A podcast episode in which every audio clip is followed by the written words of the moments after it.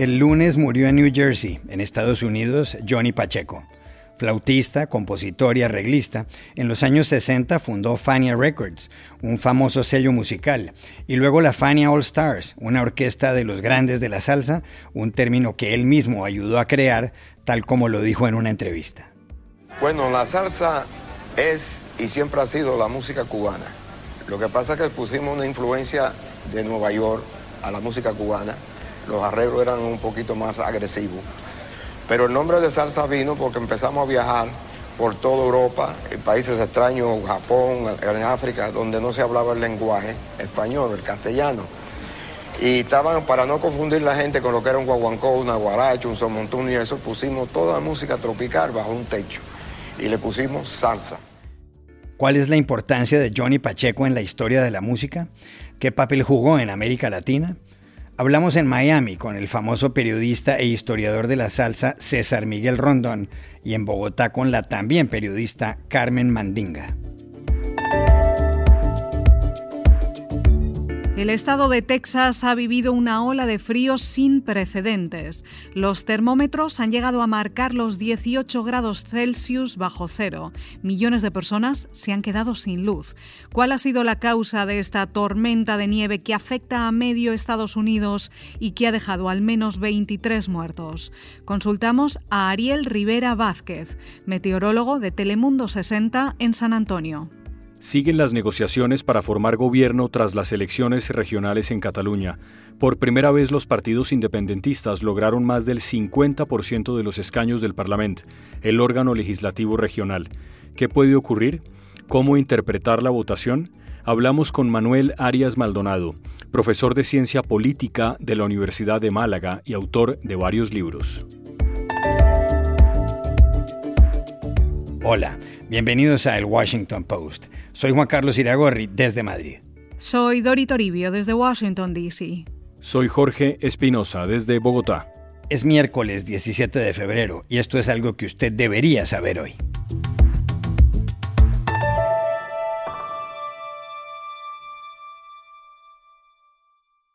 El lunes de esta semana murió en un hospital de Teaneck, en New Jersey, Johnny Pacheco, el hombre sin el cual la salsa no habría alcanzado la dimensión descomunal que tiene en el mundo de la música. Pacheco tenía 85 años. Una pulmonía se lo llevó. Se llamaba en realidad Juan Azarías Pacheco Quiniping. Había nacido en Santiago de los Caballeros, en República Dominicana, el 25 de marzo de 1935.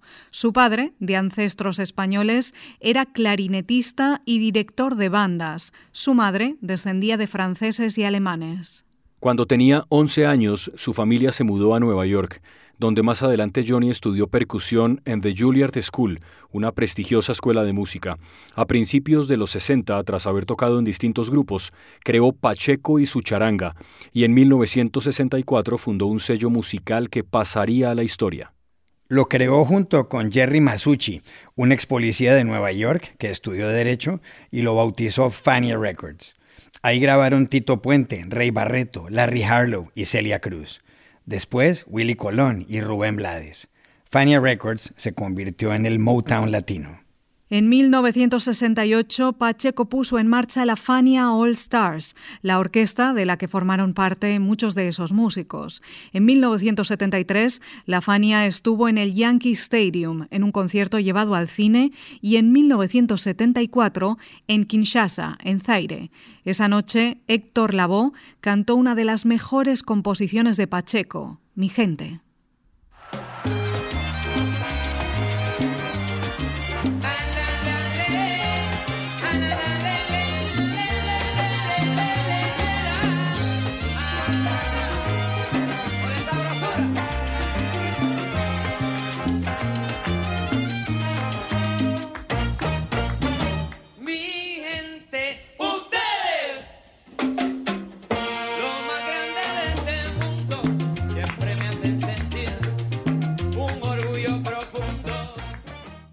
Para entender lo que fue Johnny Pacheco en el mundo de la música, llamamos en Miami al célebre periodista César Miguel Rondón, autor de El libro de la salsa, y quien describió este género musical como la manifestación totalizante del Caribe de nuestro tiempo.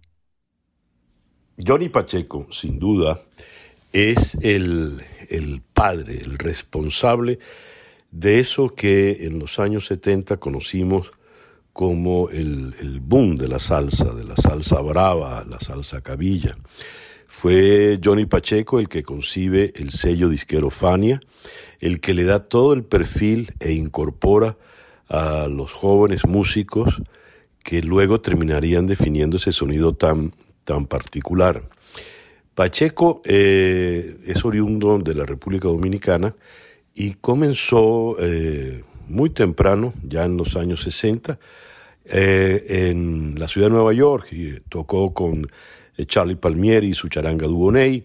Luego, en el año 61 ya él publica su, primera, su primer disco con su charanga. Él era flautista, flautista de la flauta tercerola, no la traversa que es de metal, sino la flauta tradicional europea, que es una flauta con un sonido mucho más agudo, más alto, de madera, con una sola llave.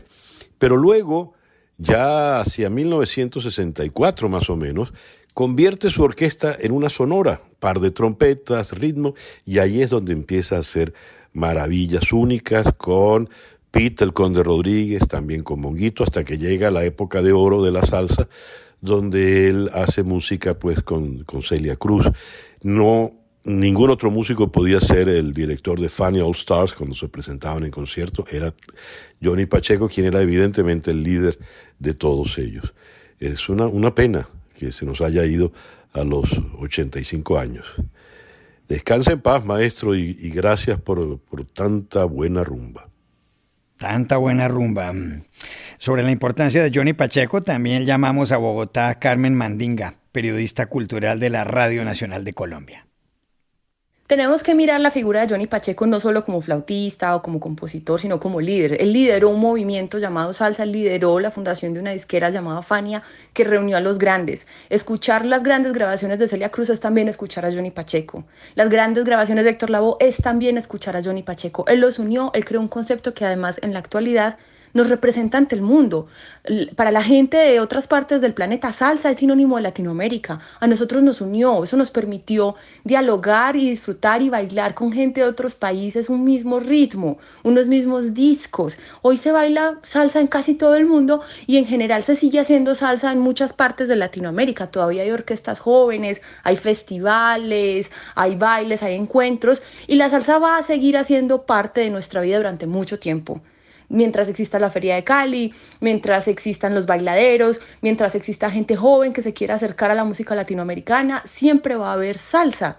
Y todo eso se lo debemos en gran parte a Johnny Pacheco. Él unió a los grandes, los puso a girar juntos, los llevó a África, los llevó al cine, los puso a grabar colaboraciones maravillosas que perviven hasta hoy, que nos siguen llenando el corazón y haciéndonos sentir conectados con los cubanos, con los puertorriqueños, con los venezolanos, con los peruanos.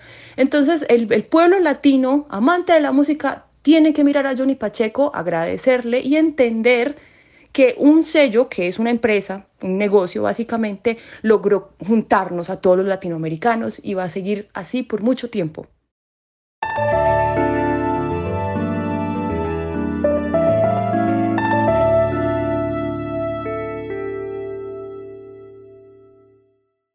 Casi medio Estados Unidos, en especial la zona centro y sur del país, vive en estos días una ola de frío que ha hecho desplomar los termómetros en sitios como Texas hasta los 18 grados Celsius bajo cero.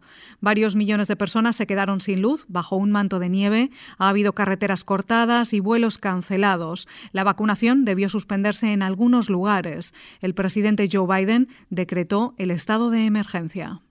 El fin de semana, el gobernador Greg Abbott anticipó que la severidad del frío iba a ser tal que no tenía precedentes en la historia de Texas, un estado de casi 30 millones de habitantes, más grande que Francia. The severity of the cold weather that is about to be experienced here in the coming days is unprecedented in Texas history. Abbott agregó que las muy bajas temperaturas iban a durar varios días, lo que significa que lo que se congelara permanecería así por un largo periodo. The ultra low temperatures will last for several days, meaning that what becomes frozen will remain frozen for a long period of time. ¿Cuál ha sido la causa de semejante fenómeno y qué se espera para las próximas horas? Llamamos a San Antonio, una de las principales ciudades de Texas, al meteorólogo del canal Telemundo 60, Ariel Rivera Vázquez. El origen de esta tormenta es el famoso vórtice polar. Es algo que ocurre normalmente hacia los Estados Unidos continentales. Sin embargo, cuando envía y viene unido a una corriente de aire en niveles altos de nuestra atmósfera, envía aire extremadamente gélido a nuestra zona. Y esto definitivamente interrumpe las actividades de invierno eh, cuando llega mucho más al sur. O sea, estamos hablando de lugares como Texas, que no está acostumbrado a recibir eso. Eh, recibimos esta mañana más hielo eh, en nuestra zona de San Antonio y esta noche llega otro tercer eh, golpe de aire gélido para desarrollar más lluvia helada y más nieve. Así que es algo que ha interrumpido la vida de los tejanos y de los sanantonianos. Estamos hablando ya por más de 48 horas.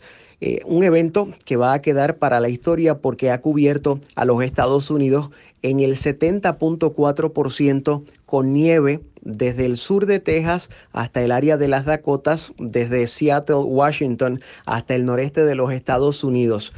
Así que el evento es uno muy fuerte, un vórtice polar que envió aire muy gélido y que eventualmente va a provocar un proceso de recuperación que a mucha gente le va a tomar mucho tiempo.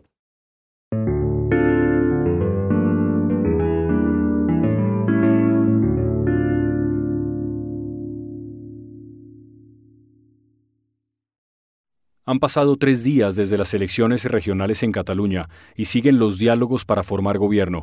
Los comicios dejaron claro cómo quedará conformado el Parlamento, el cuerpo legislativo que elige a su vez al presidente de la Generalitat, el gobierno catalán. Si bien la fuerza con más votos fue el Partido Socialista de Cataluña, el PSC, que con el 23% consiguió 33 escaños de los 135 disponibles, los partidos independentistas lograron por primera vez el 51% del órgano legislativo. Así es, Dori. Esquerra Republicana de Cataluña se hizo con 33 escaños, Junts per Catalunya con 32 y la candidatura de Unidad Popular, la CUP, con 9, lo que da un total de 74. El grupo izquierdista Como Podem logró 8. El ultraderechista Vox alcanzó 11, una votación sorprendente. Los malos resultados fueron no solo para Ciudadanos, fuerza de centro derecha, que pasó de 36 diputados en 2017 a solo 6, sino para el Partido Popular Conservador, que perdió uno y controla ahora solo 3. Lo más probable es que forme gobierno Pere Aragonés de Esquerra, aunque también lo intenta el socialista Salvador Illa. Cataluña es una de las 17 comunidades autónomas de España. Barcelona es su capital. Con 32.000 kilómetros cuadrados y 7,7 millones de habitantes, la economía regional es vigorosa. El 25% del Producto Interno Bruto español procede de esa comunidad. Está considerada como una de las comunidades españolas con nacionalidad histórica. En Cataluña existe una corriente independentista de mucho peso. El 1 de octubre de 2017 celebró un referendo secesionista declarado ilegal por el Tribunal Constitucional. Ello produjo la condena del presidente de la Generalitat de la época, Carles Puigdemont, de Junts per Catalunya, quien vive en Bélgica. ¿Cómo interpretar los resultados de las elecciones del domingo? Se lo preguntamos a Manuel Arias Maldonado, profesor de Ciencia Política de la Universidad de Málaga, colaborador de distintos medios de comunicación y autor de varios libros. Bueno, la principal conclusión que puede extraerse de estas elecciones es que nada cambia. Y eso en sí mismo es significativo. Eh, sería un error comparar estas elecciones con las que se celebraron justo después de los acontecimientos asociados a la declaración de independencia del 1 de octubre, eh, sino que más bien hay que compararlas con el modo en que se votó en Cataluña las elecciones generales hace unos pocos meses. Y en ese sentido los resultados son muy parecidos a los de las elecciones generales. Si comparamos con lo que pasó hace cuatro años, evidentemente hay un cambio eh, porque Ciudadanos, que es un partido antinacionalista, pues prácticamente desaparece y su posición dentro del bloque unionista o constitucionalista ha sido ocupada por el Partido Socialista Catalán, que es un partido, bueno, eh, digamos, defensor de un cierto nacionalismo moderado, que es lo que se llama el catalanismo, que defiende que Cataluña debe tener una posición eh, jurídica y materialmente ventajosa dentro de España como precio a pagar por su eh, inclusión dentro del Estado español, digamos. pero el bloque antinacionalista o no nacionalista, mejor dicho, es un bloque que permanece inalterado en sus apoyos. Y el bloque independentista también. ¿eh? La cantidad total de votos es básicamente la misma. Em, lo único que ha cambiado es que Esquerra Republicana está ahora ligeramente por delante que eh, el partido del fugado eh, Puigdemont. Con lo cual, estamos en el marasmo. Ha habido una fortísima abstención y esto puede atribuirse al virus, pero también puede atribuirse a un cierto cansancio, una fatiga por parte de los electores que ya no saben cómo pueden hacer para acabar con una situación que, como digo, se caracteriza principalmente por su inmovilidad, por una inmovilidad tétrica que no permite avanzar en una dirección ni en otra, es decir, ni en la dirección de independencia ni en la dirección contraria, y que mientras tanto va dañando paulatinamente a la democracia española y desde luego el tejido económico y social de la propia región catalana.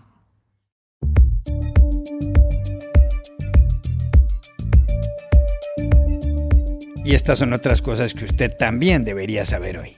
México piensa denunciar ante el Consejo de Seguridad de las Naciones Unidas a los países ricos que estén acaparando las vacunas contra el coronavirus. Tanto el presidente Andrés Manuel López Obrador como el canciller Marcelo Ebrard consideran que debe haber una distribución más justa de las vacunas. El gobierno mexicano ha dicho que ya compró 234 millones de dosis a cinco farmacéuticas distintas, entre ellas la Pfizer, AstraZeneca y Sinovac. La princesa de Dubái, Latifa Al Maktoum, ha acusado a su padre, el emir Mohammed bin Rashid Al Maktoum, de tenerla secuestrada en los Emiratos Árabes Unidos. En los vídeos, publicados por el programa Panorama de la BBC, la princesa de 35 años dice que tras su huida del país en el 2018, comandos enviados por el emir la drogaron y la llevaron de regreso. La BBC explicó que las grabaciones fueron hechas en un baño desde un teléfono que Latifa recibió en secreto un año después de su captura. Según los Emiratos Árabes Unidos, la princesa está a salvo. Adidas, la compañía alemana de ropa deportiva, anunció el martes que venderá su marca Reebok. El presidente ejecutivo Kasper Rorstedt dijo que después de una cuidadosa consideración, ambas compañías podrán crecer mejor de forma independiente. Adidas compró Reebok en el año 2006 por 3.800 millones de dólares. Quería competirle a Nike. No funcionó. Según la agencia Reuters, el valor de la venta podría estar alrededor de los 1.200 millones. Y aquí termina el episodio de hoy de El Washington Post, El Guapo. En la producción estuvo Cecilia Favela. Por favor, cuídense mucho. Y pueden suscribirse a nuestro podcast en nuestro sitio web, elwashingtonpost.com, seguirnos en nuestra cuenta de Twitter, arroba el post, y también nos encontrarán en Facebook buscando el Post Podcast. Chao, hasta la próxima.